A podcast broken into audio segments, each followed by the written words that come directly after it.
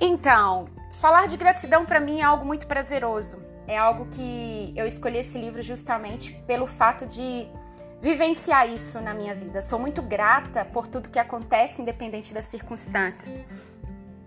E fui procurar no dicionário, que é uma das páginas que descreve muito bem aqui no livro. E no dicionário Michaelis Online, ele descreve que gratidão é o sentimento experimentado por uma pessoa em relação a alguém que lhe concedeu algum favor, um auxílio ou benefício qualquer, ou seja, é uma espécie positiva de reconhecimento. Mas na vida, gratidão é um pouco mais do que isso. É a emoção responsável por sermos capazes de expressar apreço por aquilo que temos e não pelo que desejamos ter.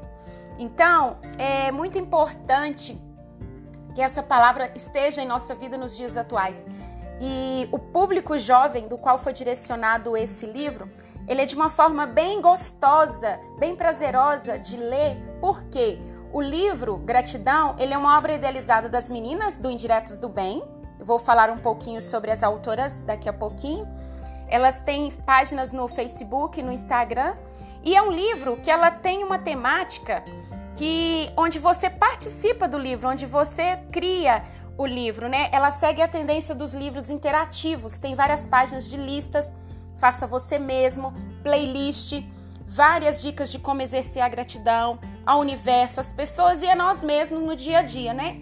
Logo no início, é, elas falam um pouco um pouco dessa palavrinha, né, tão linda, gratidão que virou moda, e o que de certa forma ajuda a difundir a ideia, mas nos faz questionar se estamos utilizando de maneira correta. E eu quero compartilhar com vocês essa parte do livro, por exemplo, aqui na playlist, ela cita exemplo de várias músicas, é, por exemplo, Trem Bala, Ana Vilela, Minha Felicidade, de Roberto Campos, né? Vai, Menina Manhã de, de Manhã, de Tom Zé. Então, ela é um livro, assim, que você participa. Então, vem aí a dica se você está levantando, se você está no meio da tarde.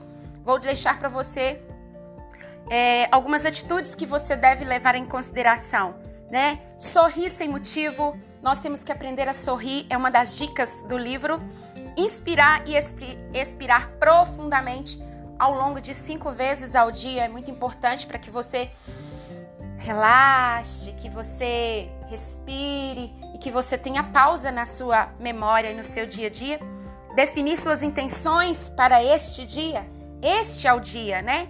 e constantemente expressar gratidão. Então vamos falar um pouco sobre essas nossas autoras que escreveram com grande preciosidade?